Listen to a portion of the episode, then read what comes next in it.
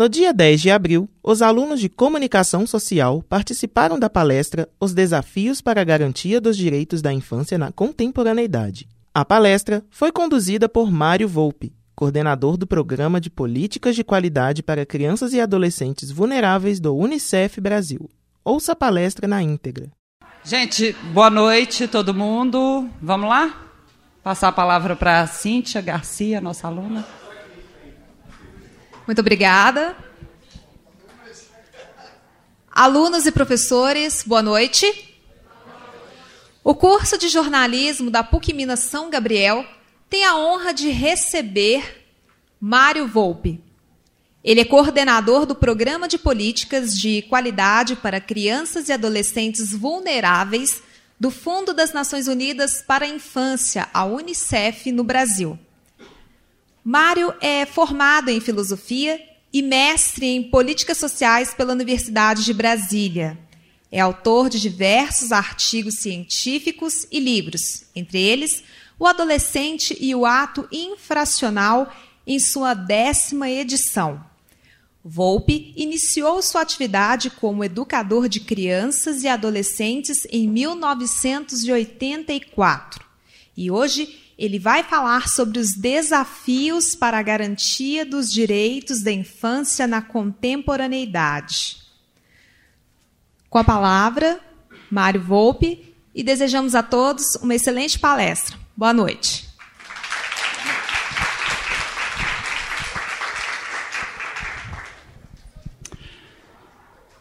Boa noite, meninos e meninas.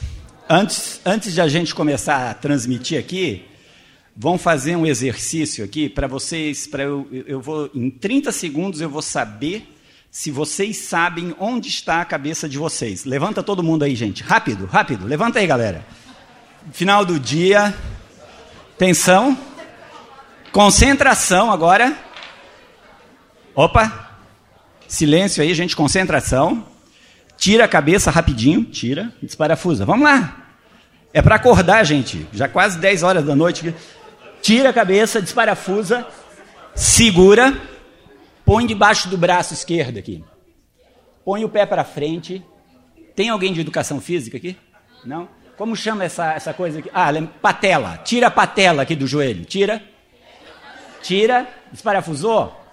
Põe na boca agora, gente. Na boca, gente. Onde está a cabeça de vocês, gente? Quem acertou? Finalmente, alguém sabe onde está com a cabeça. Parabéns. Pode sentar, pessoal.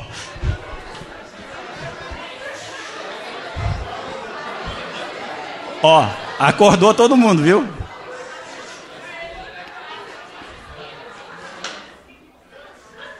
Tá sabendo onde está sua cabeça agora? Botou no lugar. Gente, olha, muito obrigado a Raquel, a, ao pessoal do jornalismo por essa oportunidade de vir trocar com vocês algumas ideias sobre esse desafio que nós temos, não é, de assegurar o direito de crianças e adolescentes nesse momento né, histórico da vida do país, da vida da América Latina, da vida do mundo, né, do, do, do nosso planeta. É, a ideia de hoje à noite é a gente refletir sobre três visões que estão presentes na sociedade é, em relação à infância e pensar como é, é, esses temas influenciam a nossa vida pessoal, né? A maioria de vocês ainda é pós-adolescente, né? Alguns ainda adolescentes. É, então, como isso influencia pessoalmente a nossa formação como cidadãos, como seres humanos, e também como essas três visões presentes na nossa sociedade sobre a infância e a adolescência influenciam a nossa vida e vão influenciar a nossa vida profissional. É? O Brasil vive uma transição importante né, no, seu, no seu perfil demográfico. Nós somos uma população né, de 206 milhões de habitantes, né, do quais 70 e poucos milhões são pessoas abaixo de, de 18 anos.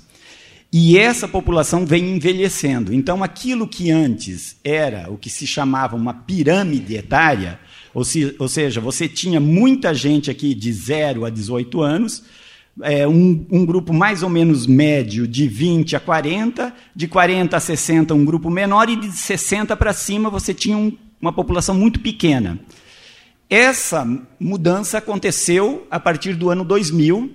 Então, uma mudança em que nós deixamos de ter isso que se chamava de uma pirâmide etária para se abrir, para se formar quase uma coluna. É, então, em 2025, por exemplo, a maior parte da nossa população vai ser constituída de vocês, que na época vão ter entre 35 e 55 anos. Então, nós, nós estamos. Essa transição demográfica, gente, tem consequências muito fortes para todos os lados. Né? Tem consequência no número de alunos que hoje, por exemplo, estudam no ensino médio e que vão chegar no ensino superior, porque né, as universidades estão falando em crises, mas a crise ainda vem uma mais forte aí, porque tá, está nascendo menos gente. Né? Então, essa transição demográfica exige que o país enfrente o desafio de cuidar bem das suas crianças e adolescentes, porque o investimento que, que é feito agora vai ter consequências, ou a falta dele, né, vai ter consequências muito graves para o que, o que nós somos hoje como sociedade e o que nós seremos como sociedade amanhã. Então, a reflexão vai em torno de três ideias, de três conceitos que iluminaram essa, essa reflexão ao longo dos anos. Né? Vamos começar lá, Raquel? Então, é, a história da infância no Brasil é uma história da transição de uma ideia de incapacidade da infância para uma ideia de sujeito de direitos. Né? Nós tivemos no Brasil, desde a colonização né, do, do país, uma ideia trazida né, da visão europeia de que a criança era um ser incapaz, que ela dependia do adulto para tudo, que ela não tem autonomia, ela não tem ideia, ela não tem, ou como se dizia antigamente, alguns dizem hoje ainda, criança não tem querer, não é? Não, se usa essa frase aqui em algum lugar. Então, essa ideia de incapacidade foi substituída a partir dos estudos da década de 70 e de 60 na Europa e nos Estados Unidos, e o Brasil um pouco mais tarde, na década de 80, quando se começou a perceber que, ao invés de observar a criança como incapaz, era preciso entender o potencial da criança para que o investimento das políticas públicas pudesse potencializar esse, esse esse desenvolvimento e garantir o seu desenvolvimento pleno. Então a gente começou a transitar para uma ideia de não olhar para a criança como um ser incapaz, mas entendê-la na sua é, é, identidade de sujeito, de alguém que participa da história, tomando decisões com o seu conhecimento, com as suas capacidades. Pode seguir? Então, as três visões que nós tivemos na história do, do, do nosso país estão representados aqui nessas três imagens. Uma visão que estava relacionada à incapacidade da infância né, era essa visão que nós vamos chamar hoje de uma visão assistencial caritativa. Quando o, no Brasil se começou a, a, ter a formação dos primeiros grupos de crianças, né, que viviam nas ruas, não é? que nós hoje chamaríamos dos meninos de rua, é, aconteceu exatamente numa, numa lei que erroneamente né, nos foi apresentada como uma lei libertadora, não é? Na, na, nessa história contada pelos vencedores. Né? A lei do ventre livre, vocês lembram? Quem lembra da história? Que ano foi mesmo? Mil e pouco, né? 1800 e pouquinho. Doze anos antes da libertação dos escravos, que foi 1800, essa é fácil de guardar, três oito seguidos, 1888. Então, o que, que era a lei do ventre livre? A lei do ventre livre era uma visão dos economistas, dos tomadores de decisão, de que o mundo inteiro já tinha acabado com a escravidão. O Brasil foi o último país a acabar com a escravidão. E então esses caras começaram a fazer contas e dizer: por que, que eu vou lá na senzala sustentar aquelas crianças que, quando forem adultas, não vão me servir como escravos? Porque eu vou ter que remunerar a mão de obra como eles estão fazendo na Europa. Então, esses tomadores de decisão, né, cínicos, para a gente dizer pouco, começaram a dizer: vamos libertar as crianças.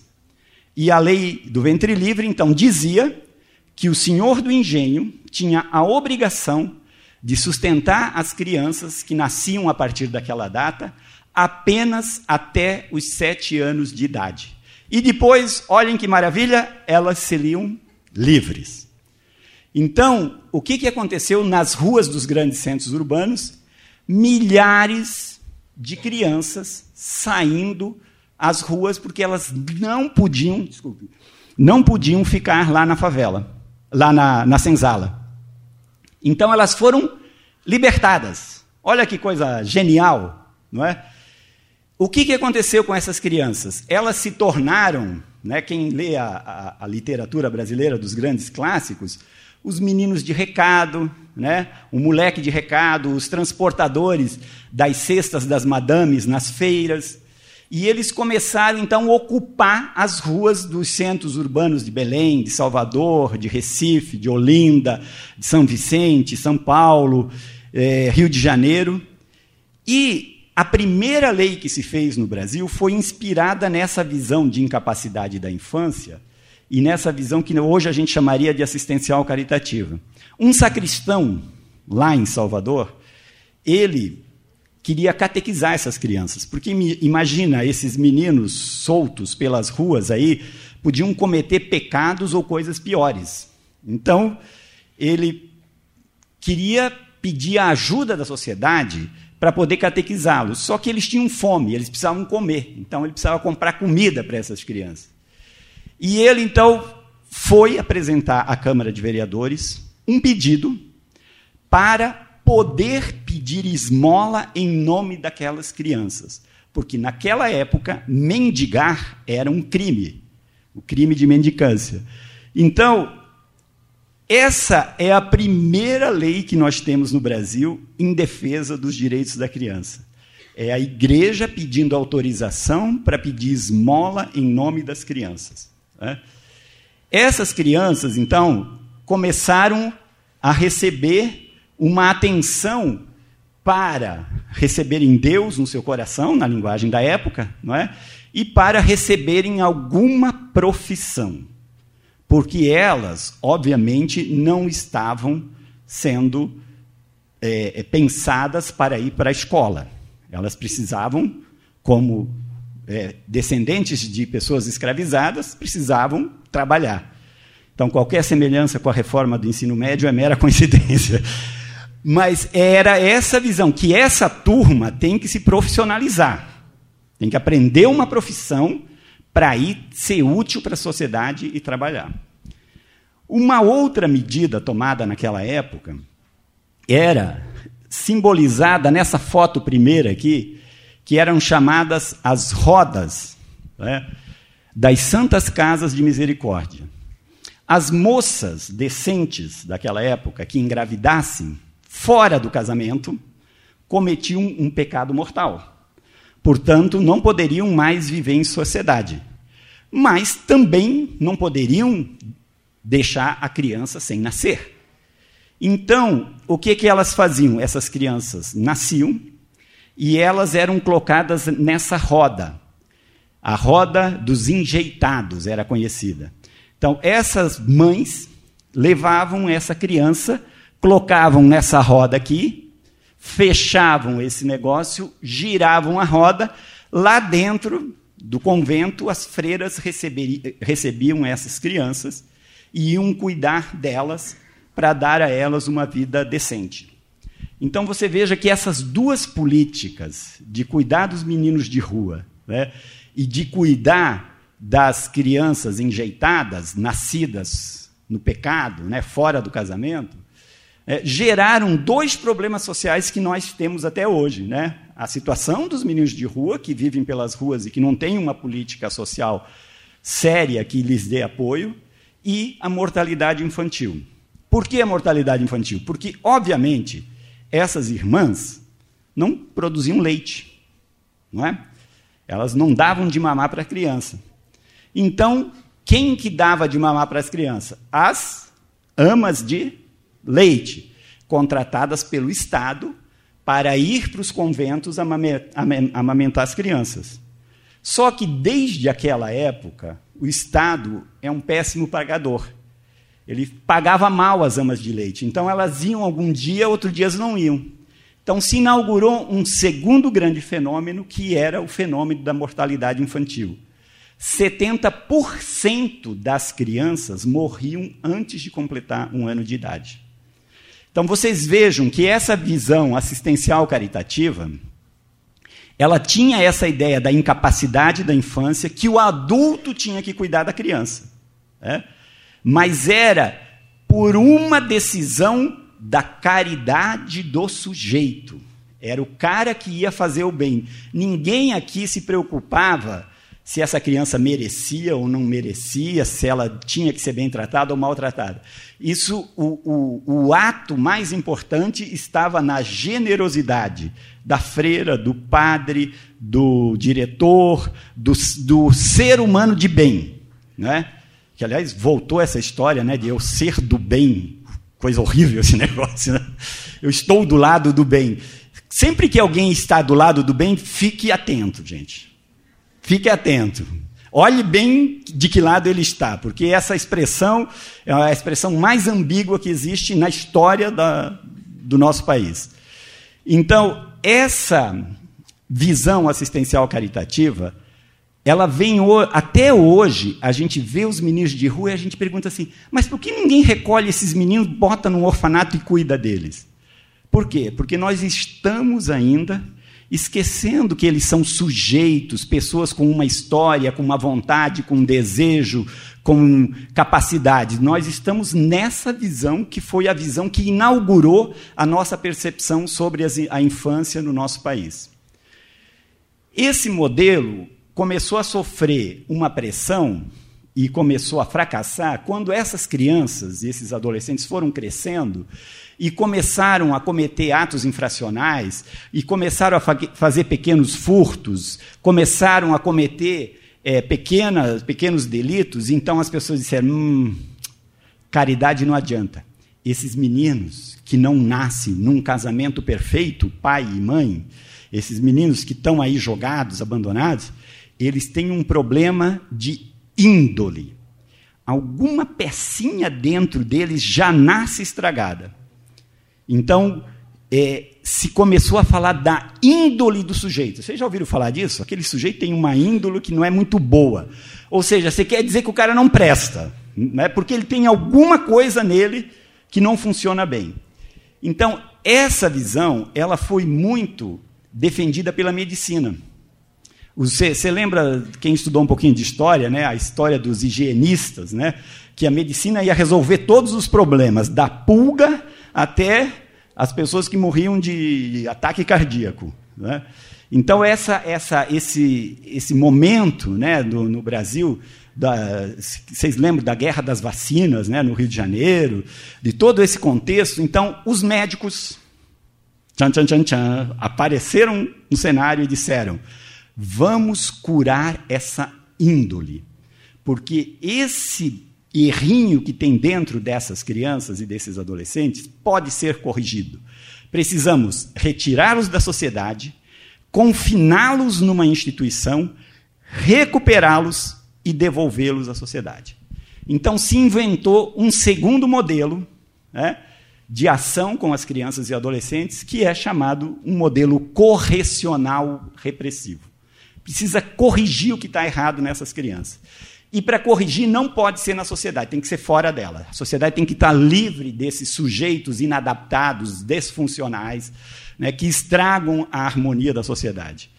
Então aqui né, se começou a inventar instrumentos de repressão para adaptar para as crianças aquilo que se usava com a repressão dos adultos. E aqui vocês têm uma foto, essa, essa algema é uma algema para crianças, isso é de um museu lá nos Estados Unidos. Eu não encontrei uma foto aqui do Brasil, mas o Brasil usou essas, essas algemas. Elas eram usadas com crianças indígenas, tanto nos Estados Unidos como no Brasil. Porque os colonizadores chegavam nas comunidades indígenas e eles tinham que educar as crianças indígenas, ensinar a língua, ensinar os hábitos, ensinar a usar roupa. Não é? E, obviamente, as crianças nasciam livres no seu território, elas não tinham uma disciplina formal para ficar sentadinho que nem vocês estão aqui nesse momento. Então, o que, que os missionários inventaram? Uma algema. Você algema a criança na cadeira e deixa algemada das oito da manhã ao meio-dia. Depois de seis meses, o resultado é fantástico. As crianças aprendem a língua portuguesa, são dóceis, respeitosas dos seus mestres. Quando você lê os relatos dessa técnica, a gente pensa que o mundo realmente não vai dar certo, que alguma coisa falhou na humanidade. Mas esse modelo correcional repressivo está dentro da nossa mente quando a gente discute delito, por exemplo, hoje em dia. O que fazer com os adolescentes infratores? Nós vamos nos basear nesse modelo correcional repressivo. Então, essa, esse, essa discussão toda chegou na década de 80 no Brasil, em 1980, quando os profissionais da área do serviço social, os sociólogos, os cientistas políticos, o povo da humanas, né? vende miçanga na praia, esse povo que somos nós aqui, o povo de humanas falou: não está certo, cara, não está dando certo. Nem esse modelo assistencial caritativo, nem esse modelo correcional repressivo está resolvendo o problema dessas crianças. Por quê? Porque ele tem um erro conceitual. Ele trata as crianças ou como incapazes, que são os coitadinhos que precisam ser ajudados, ou como os irresponsáveis, né, inconsequentes, que, só que, que são irrecuperáveis, que não dá para fazer nada com ele. Então, nós criamos um impasse na visão sobre a forma de tratar as crianças. E vejam bem que essas duas formas estão presentes em toda a sociedade. Eu estou falando aqui da, da, forma da política pública se relacionar com a criança pobre, mas isso acontece em todas as famílias. O pai castrador, repressor, que quer alinhar o filho, pode ser rico, pode ser classe média, não é? que tem essa visão que eu vou fazer esse menino virar um, um homem direito. Ou o pai relapso, daquela criança típica, né, que se fala assim, agora, depois do estatuto, as crianças fazem o que quer, aquela criança birrenta que se atira no chão, no shopping, dá escândalo, porque ai, o pai, ai, tadinha, acho que ela está irritada. Não é? Então, essas duas visões, gente, não são só visões da política pública sobre a infância. São visões nossas, sobre nós mesmos e sobre os nossos filhos, sobre as crianças, nossos sobrinhos, porque elas vieram impregnadas por séculos de construção ideológica, conceitual, de doutrina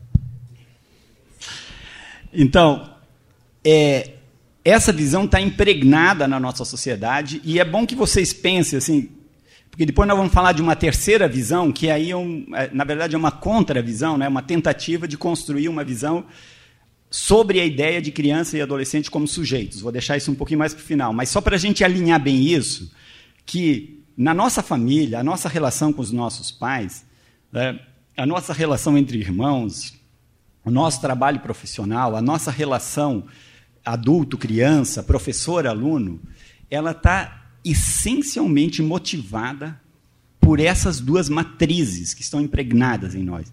Quem nunca teve um professor autoritário, por exemplo? Aqui não. aqui, aqui é um outro universo, né? Quem nunca teve um professor relapso? Aqui também. É, são essas, porque coitado dos alunos, trabalha o dia inteiro, vem estudar à noite, a gente tem que ser compreensivo, não é? Ou o contrário, tem mais é que se ferrar mesmo. Pobre que quer estudar tem que batalhar. São, são dois universos explicativos das desigualdades sociais que servem para deixar tudo como está. Porque eles não são explicativos das causas que geram as desigualdades na sociedade. Eles são explicativos para manter as desigualdades. É? Então, aqui eu, eu, trouxe essas figuras para a gente. Aqui é, é a história da roda dos enjeitados, né? que os meninos trabalhando nas ruas, a nossa arte, a nossa literatura. É tão interessante que ela apresenta isso. Vocês vejam bem que isso aqui não é uma fotografia do Sebastião Salgado, né, para mostrar as contradições. Isso aqui é para mostrar, olha que bonito isso. Olha que interessante isso. É? E hoje a gente consegue ler, e olha que absurdo. Olha o uniforme dessas crianças na Amazônia brasileira. Dessas que passaram seis meses algemadas das oito da manhã ao meio-dia para discipliná-las dessa forma. Isso aí não é um crime contra a humanidade, gente? Claro que nós hoje podemos dizer isso a partir da nossa perspectiva de direitos humanos, obviamente que naquela época era a visão predominante. Agora, o que é muito triste é que hoje tem pessoas que olham para isso e vê, mas que bonitinhas crianças todas uniformizadas. É? Que não consegue perceber a tragédia cultural que foi esse momento de quantas vidas reprimidas, quantas culturas né, exterminadas em função de um modelo social. Então, aqui são mais algumas é, é, imagens dessas duas visões que foram transformadas em instituições. Né? Instituições onde se colocavam, olha o uniforme dessas crianças. Né? Um asilo de menores no Rio de Janeiro. Né? Uniforme lembra o quê? Presidiários. E olha a idade dessas crianças. Não é? Olha essa, essa foto aqui das crianças. Na, aqui é, já é a FEBEM de São Paulo. E olha que uma coisa que poderia ser recente, né? Dentro de um xadrez, um menino de 12 anos brutalizado por 20 bandidos. É? Então, esse é um pouco o contexto que gera é, do, do, resultado né, que, que gera essa visão que nós tratamos. Pode seguir. Então, vamos entrar agora numa tentativa de uma contra é, proposta a essas duas visões. Então, vamos sair dessa ideia de que a criança é um coitadinho que precisa ser protegida pelos adultos, que não sabe nada, que não pode nada, e, e vamos sair dessa outra visão de que é um ser humano com defeito de fabricação, irrecuperável, irresponsável, que precisa ser reprimido e corrigido. Vamos tentar enxergar essa pessoa, essa criança, como um sujeito de direitos, que nasce merecendo a atenção de toda a sociedade para que ele possa desenvolver o seu pleno potencial. Então, a ideia que se construiu a partir da década de 80 é de que a visão não pode ser nem assistencial caritativa, nem correcional repressiva. Que nós precisamos de uma visão socioeducativa. Essa visão socioeducativa, ela depende de uma mudança de conceito de infância, de uma mudança de método, de uma mudança de gestão e de uma mudança de conteúdo. Tem paciência para enfrentar esses quatro temas ainda? Ainda dá? 15 minutos? Ainda segura? Então vamos lá. Então, a, a primeira mudança é uma mudança de conceito. A, a, a visão anterior, à década de 80, ela estava baseada muito nesse conceito de menor. Vocês lembram, né? Até hoje tem gente que fala, né, os menores. Né? É, eu uma vez estava numa. É, os menores são filhos da classe média, é isso? É? São, são filhos dos políticos, os menores? O que, que é o menor? O de menor é de menor. É, é o termo mais preconceituoso que existe, na, um dos mais, né? Na sociedade brasileira é o de menor. Por quê? Eu tenho dois filhos, né? Tenho uma menina de 19 e um menino de 15. Eu não digo assim, quando eles eram pequeninos, eu não dizia que eu tenho duas crianças de menor em casa. Eu tenho dois filhos, duas crianças. Mas é bem interessante que havia uma cisão entre esses dois conceitos. Os filhos da classe média eram, eram crianças, eram adolescentes, eram qualquer nome, guri, se fosse no Rio Grande do Sul. Aqui, mineiro é o quê? Moleque? Não, moleque é no Rio, né? Mineiro não tem uma palavra para chamar. Menino. Mais ou menos, menino, bem. Ninguém chamava o seu filho de menor. Eu estive com uma colega que fazia um trabalho no Rio Grande do Sul, e na época existia um negócio que vocês não tinham nascido ainda, chamado LBA Legião Brasileira de Assistência um antro de corrupção em nome das crianças, daquela matriz de pedir esmola para ajudar as crianças. Né? É, essa LBA criou um negócio fantástico. Não dá para ter creche em todas as comunidades, em todas as favelas. Então vamos fazer o seguinte: tem muita mulher desocupada nas favelas. Então vamos pagar para uma mãe que passa o dia inteiro lá na favela para cuidar dos filhos da vizinha dela, das vizinhas que saem para trabalhar.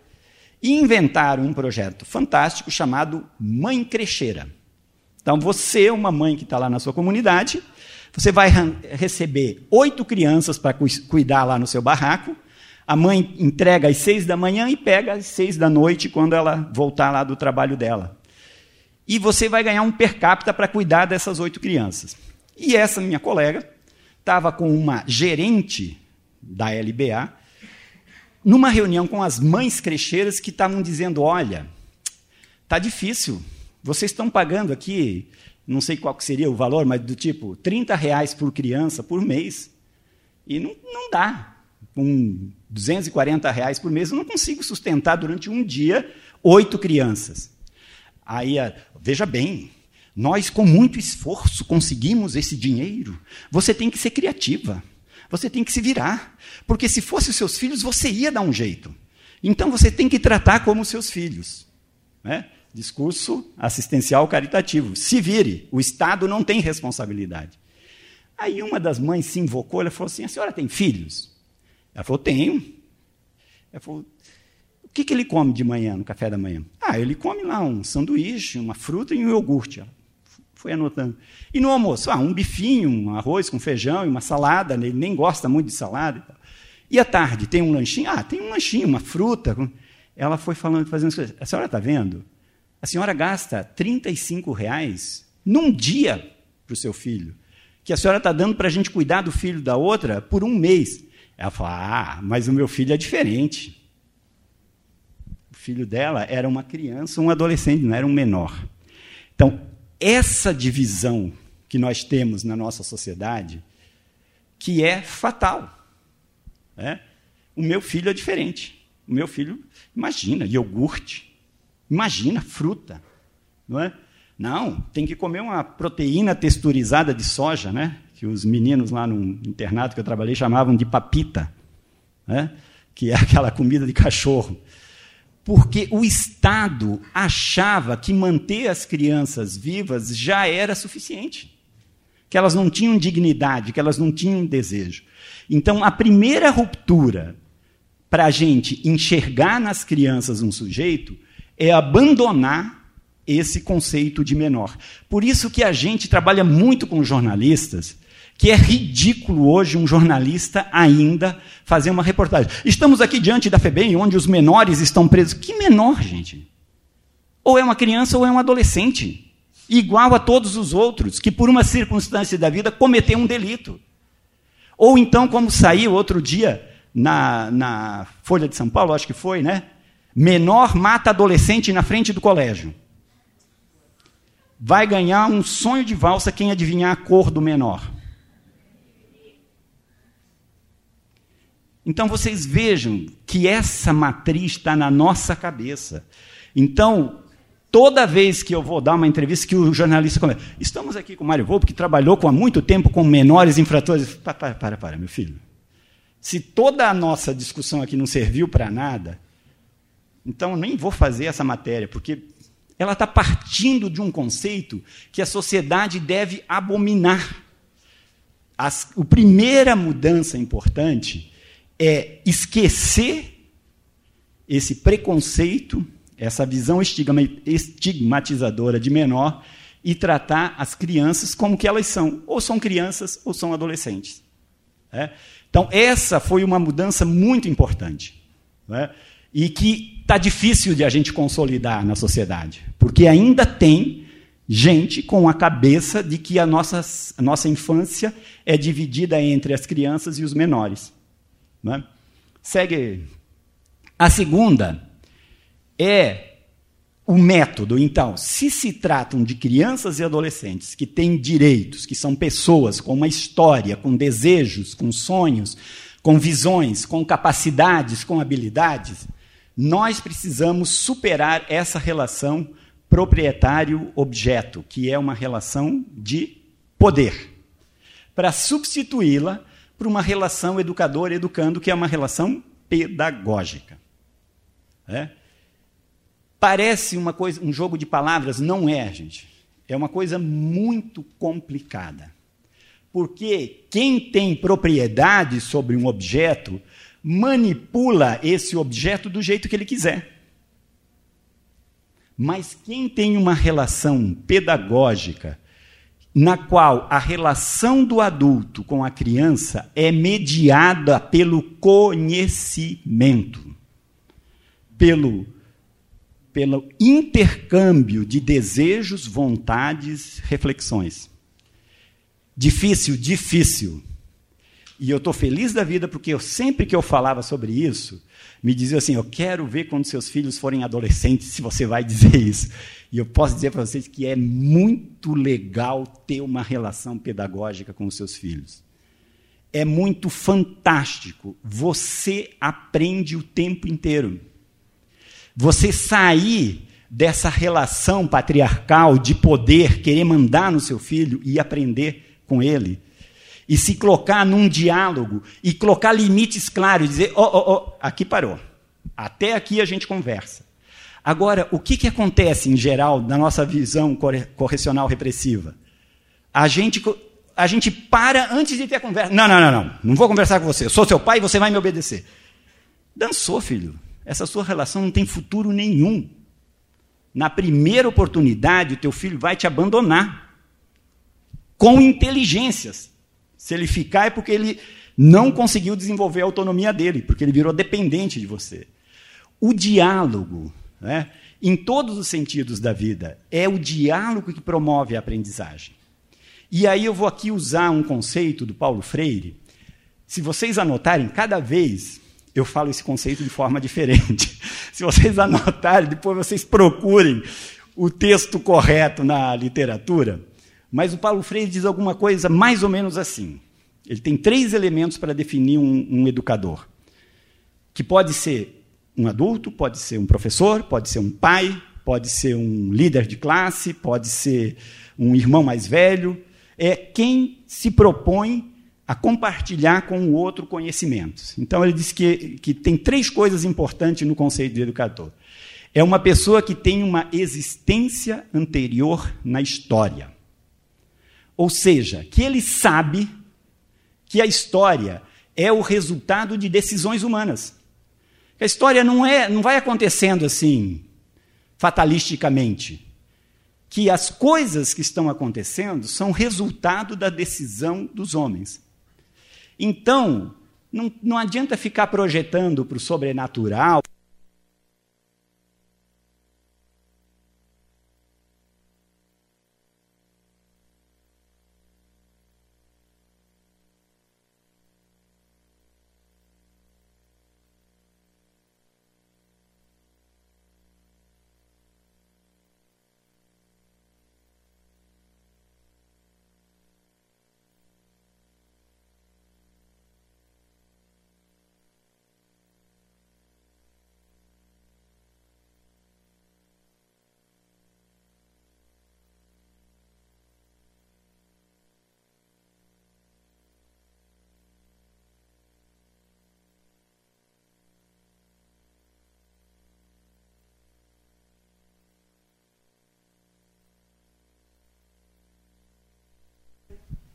É, então, uma existência anterior na história, uma experiência anterior no mundo.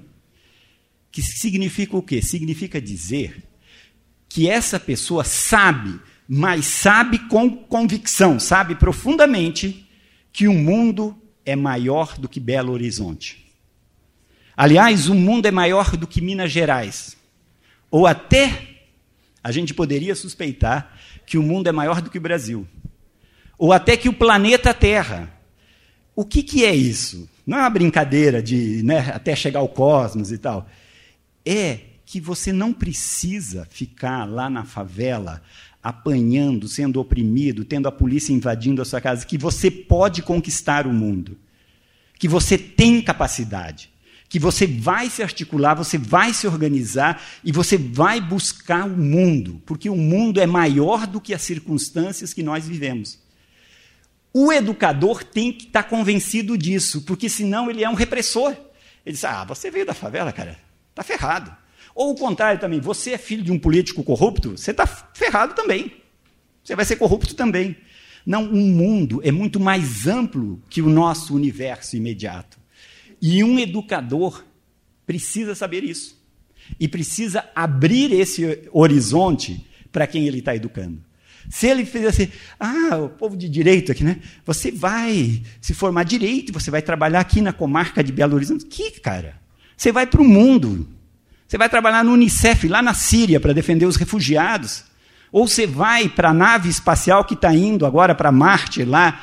Você pode fazer muita coisa, você não precisa ficar pensando em virar um, como dizem, um rábula, é?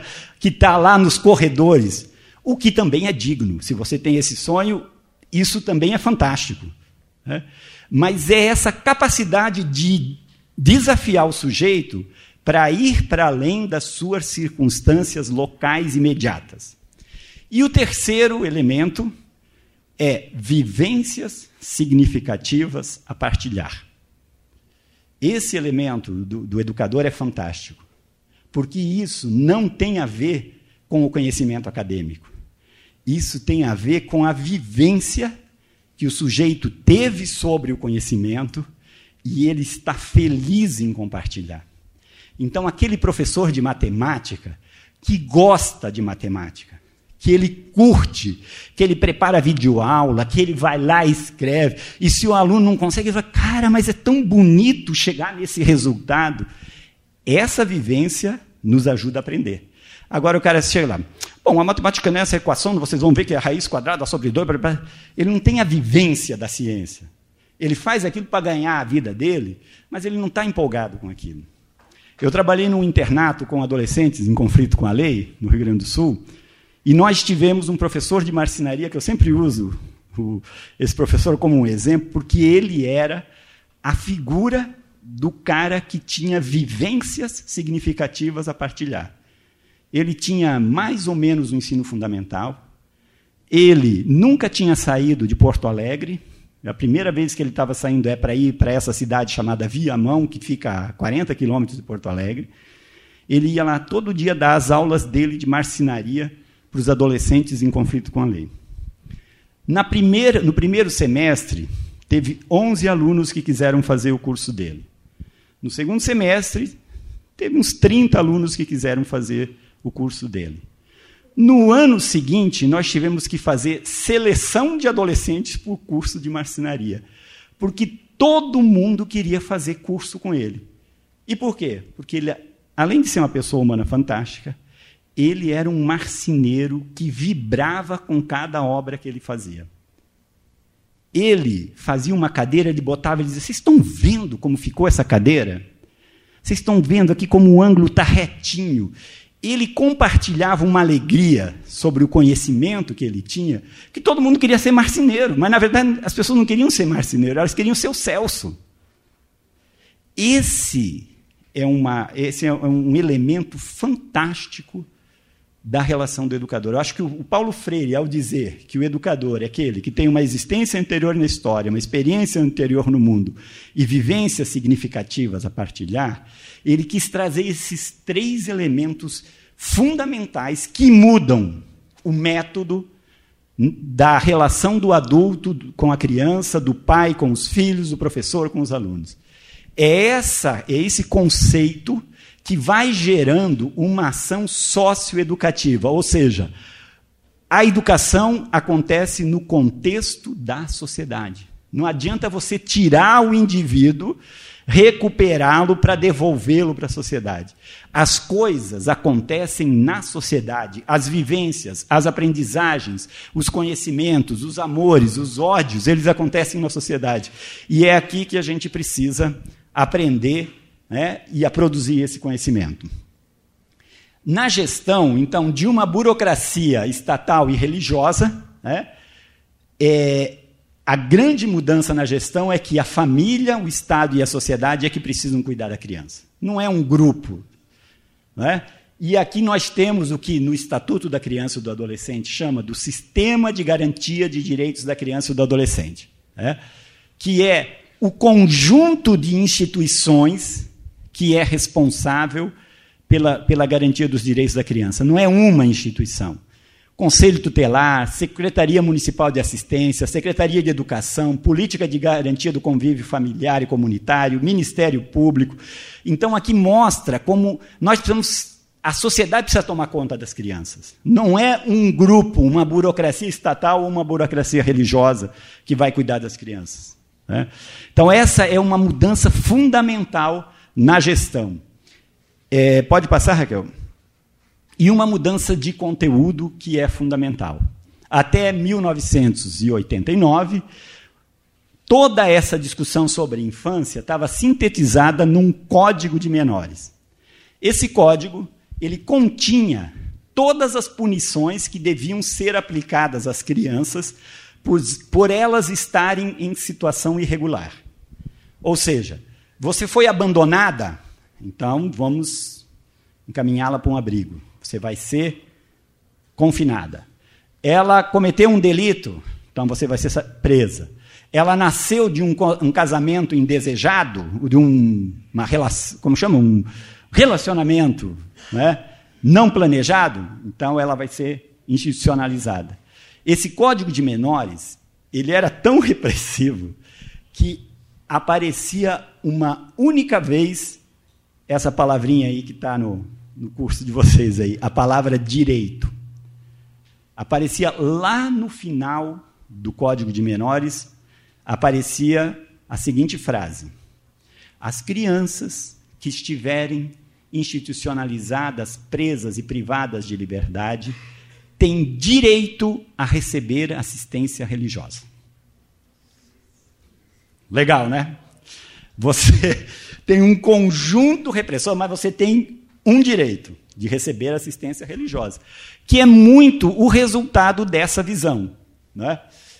E o Estatuto da Criança e do Adolescente, então, que vem substituir o Código de Menores, ele traz um outro conceito, o conceito da indivisibilidade dos direitos. Gente, aquela hora agora complicada. Participação agora. Quem topa dizer o que, que é esse conceito da indivisibilidade dos direitos? Não? Pensa indivisibilidade. Não divisível, isso. Então, não dá para dividir os direitos. Vamos lá, tenta mais agora. Quem ajuda aí?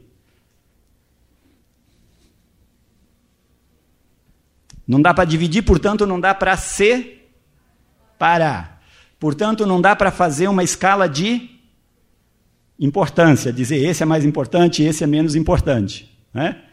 O princípio da indivisibilidade do direito é uma doutrina né, da Convenção Internacional sobre os Direitos da Criança que determina que nenhuma medida para proteger um direito pode ser utilizada se ela violar outro direito. Fácil de entender? Não?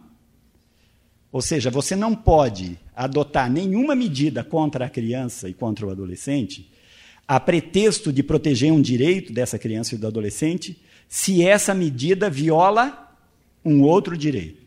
Vou dar um exemplo que é fácil de entender. Aconteceu inclusive aqui em Minas.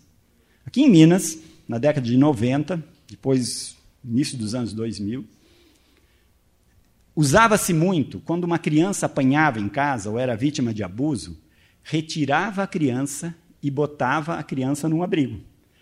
A pretexto de quê? De proteger a integridade física da criança. O que, que acontece com essa medida? Ela viola um outro direito, o direito da convivência familiar e comunitária dessa criança. Então, você não pode aplicar essa medida. Qual é a medida que você tem que aplicar? Povo do direito, me ajuda aí? Muito simples. Ai, ai, ai. Qual é a medida? Hein? Afastar quem? Afastar o agressor, gente. Não é lógico isso? Não parece lógico para vocês?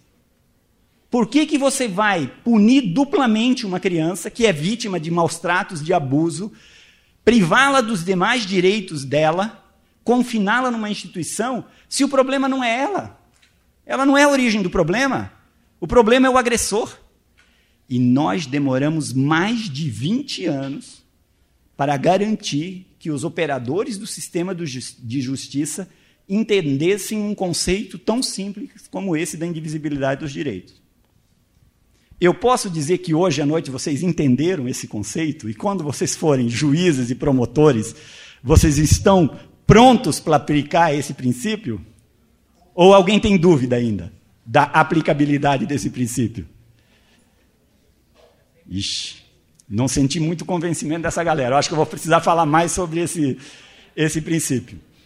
Mas o que é importante aqui nessa, nessa, nessa mudança de conteúdo? É que, para todas as crianças, todos os direitos.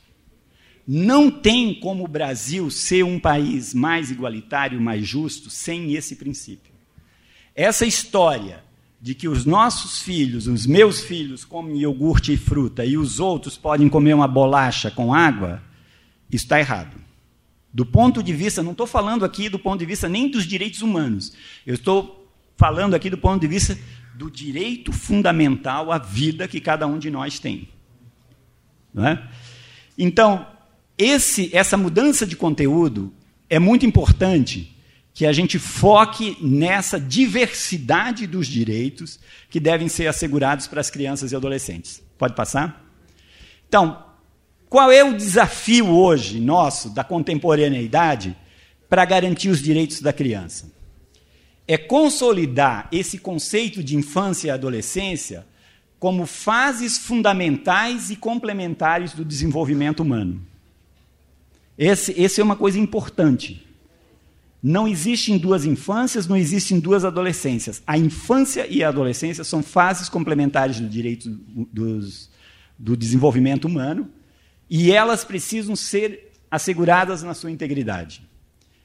Uma, um outro conceito muito simples, que para a falta de, de democracia, o que, que é preciso? Mais democracia. Né? Porque às vezes você, não, as coisas não estão funcionando bem, está faltando democracia. Vamos implementar uma ditadura aqui para criar democracia. Isso é um absurdo. Né? Falta de, de democracia a gente resolve com mais democracia. E para falta de direitos, a gente resolve com o quê? Com mais direitos. Não é restringindo direitos. Né?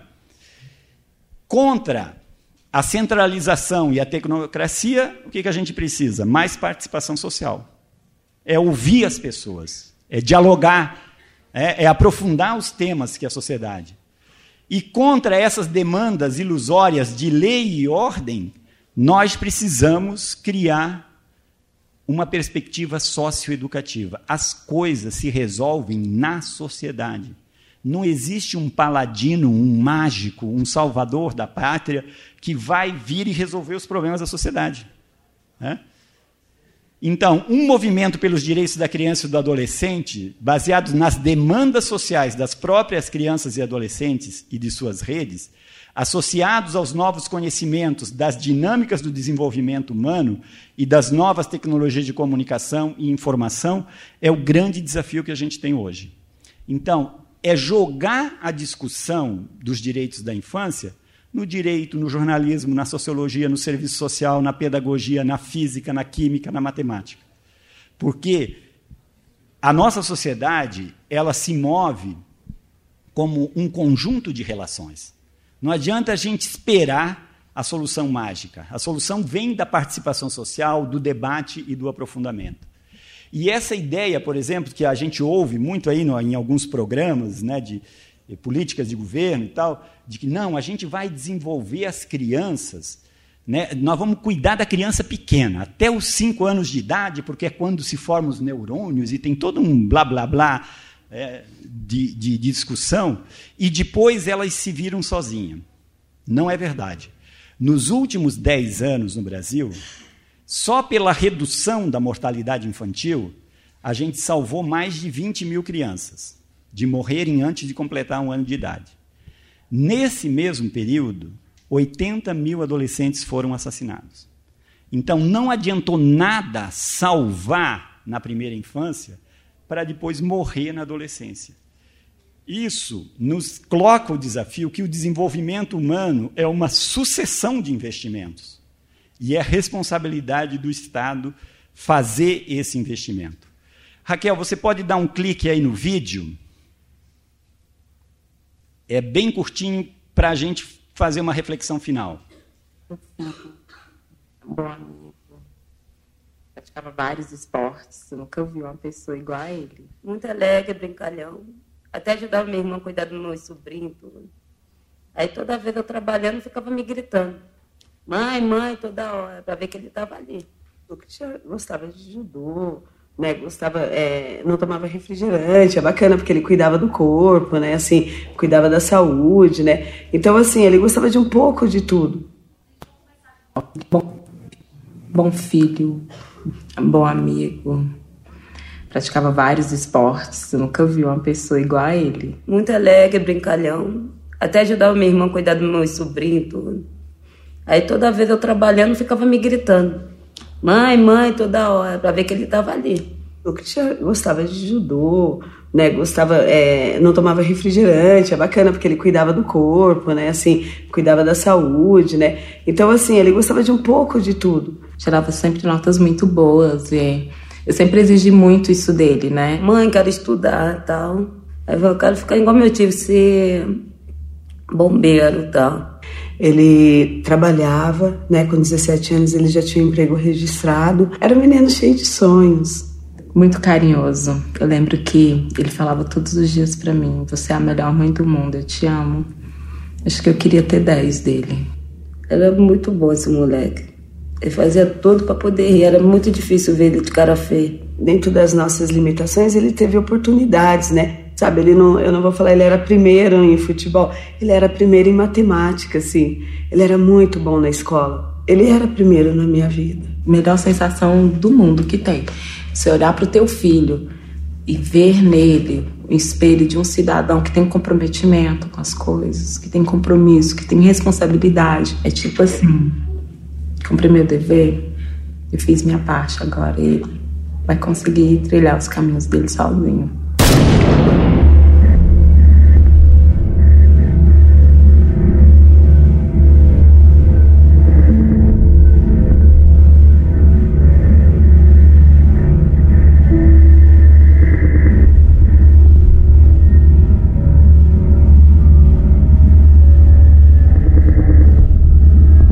Tinha namorada. E ele já tinha emprego. E eu só tinha ele.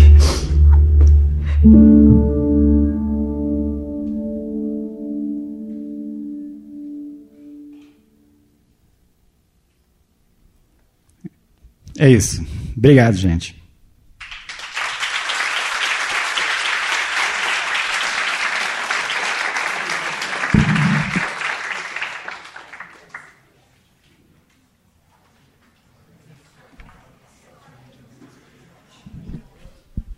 Obrigada, Mário. É, confesso que aprendi muito. Excelente sua conversa aqui com a gente. Acho que foi muito bacana. É, vamos. Vocês querem fazer pergunta? Vamos abrir uns 10 minutinhos para pergunta? Alguém? Alguém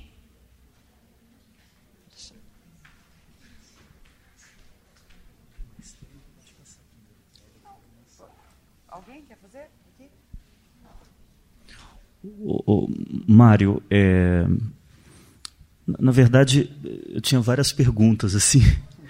Eu acho que a sua fala é muito é, instigante, provocadora e faz a gente pensar uma série de coisas. É, primeiro, se você conhece alguma bibliografia que trabalhe com, que resgate o relato dessas crianças que foram, que passaram por esse processo de institucionalização nesse segundo momento, que resgata a história dessas crianças e os relatos delas, ou seja, que conte esse período da história a partir da perspectiva dessas crianças porque tem todo um movimento na história de tentar recontar, por exemplo, é, uma história das mulheres negras né, no período pós-escravocrata é, no Brasil, a partir do relato das próprias descendentes das mulheres né, que sobreviveram a esse tempo e tal, é, e suas descendentes. Né? É, a segunda questão, é, eu acho que esse vídeo final deixa isso muito claro, é claro que esses problemas e desafios todos da criança e do adolescente, é, enfim, é, são ultrapassam questões de classe, gênero e raça, mas claramente tem questões raciais muito bem colocadas. O impacto desses problemas, acredito eu, sobretudo mais para as mães e para as mulheres, e claramente uma questão de classe também, né, fortemente. Ou seja, tem uma, no Brasil uma questão de cor e classe muito fortes, né? E, e, enfim, se isso demandaria também pensar políticas públicas específicas a partir disso. E se uh, um, havia uma, um programa do governo federal que chamava Mulheres da Paz, o nome era horrível, e o programa parece que era muito ruim também. Eles optaram em mudar o nome que era. Eu achava que o nome antes era menos ruim, chamava Mães pela Paz. Eles acharam que essa ideia da maternidade, que é um, lembra um pouco o caso que você contou Mulheres pobres de comunidade recebiam um valor de cento e poucos reais, na verdade trezentos reais. Elas eram encarregadas de localizar jovens nas suas comunidades e convencer esses jovens a participarem dos programas de capacitação profissional que o governo federal of oferecia. Então elas eram uma espécie de facilitadoras. Elas ganhavam 300 reais, os jovens ganhavam cento e pouco como uma bolsa e era um programa de qualificação, um bilhão e tantos de reais, os resultados deles, é, até onde a gente sabe por o que foi produzido, é, parece que o resultado muito fraco, muito ruim, porque é uma concepção de política muito de cima para baixo, que não, também não pensa os desafios e os problemas locais. Então, eu queria colocar essas questões para a gente começar o debate. Obrigado.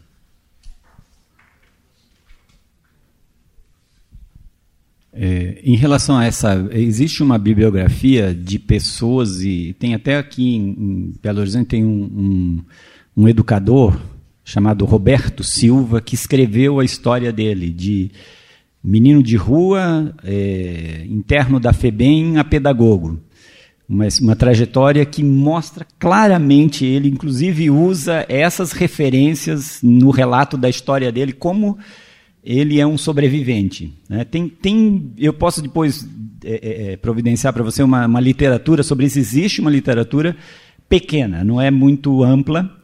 É, agora a Universidade de São Paulo, é, o campus lá de Tatuapé, está fazendo um, um, estudo pelos 30 anos do Estatuto, que vai acontecer em 2030, 1990, 2020.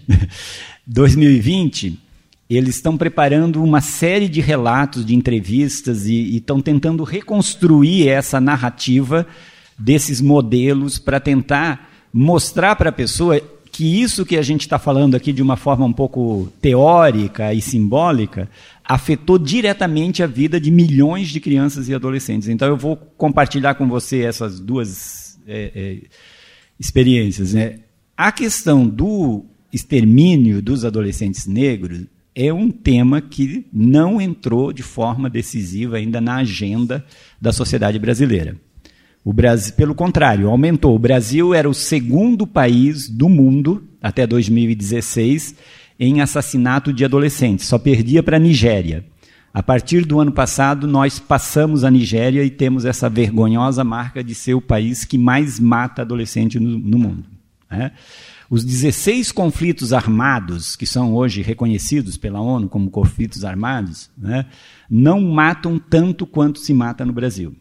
Então, tem realmente um tema e um grande eixo de análise é a impunidade. A morte de um adolescente não é vista por essa lente que nós vimos hoje.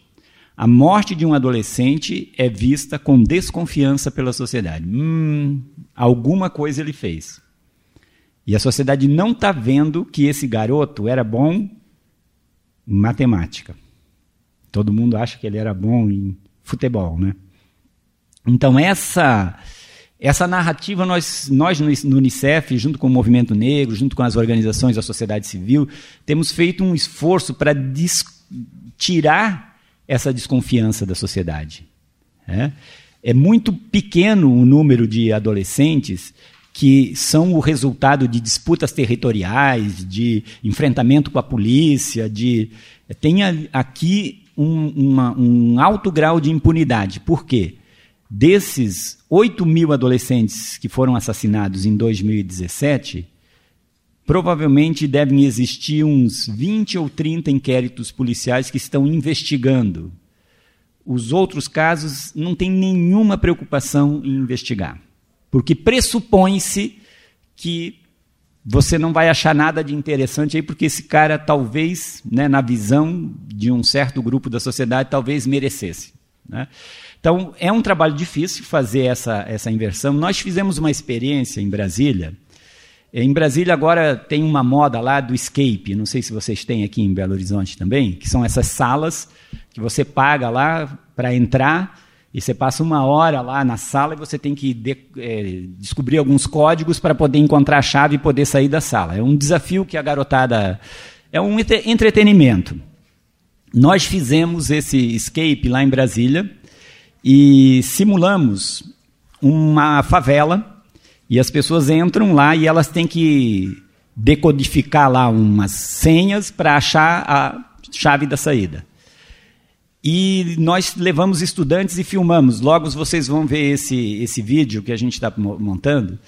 Então, estudantes de universidades, e eles então vão ter que resolver problemas com a polícia batendo na porta, ouvindo tiro, com traficante, com cachorro latindo, com criança chorando. E os depoimentos dos adolescentes de classe média que frequentaram esse espaço que o Unicef criou lá num shopping em Brasília é fantástico, porque eles começam a desenvolver uma empatia pelos, pelos adolescentes que vivem isso no dia a dia. É muito difícil fazer a tarefa escolar numa favela. Não é fácil. Não é que você sente numa sala assim, põe o seu fone de vidro, de ouvido, abre o, o, o caderno e começa a fazer, ou abre o computador. Cai a luz, né? É, tem barulho, tem polícia dando é, é, é, batida toda hora. E os depoimentos dos jovens que participaram dessa experiência é algo que ainda nos dá esperança, porque todos eles é, não conseguiram é, ficar conscientes o tempo inteiro de que aquilo era uma simulação. Todos eles sofreram. E então isso ajudou. Claro que o, o nosso objetivo não era fazer sofrer, mas todo mundo saiu de lá um pouco triste. Porque mesmo ele sabendo que é uma simulação, que quando der meia hora, se você não encontrar a chave, você vai sair, fique tranquilo.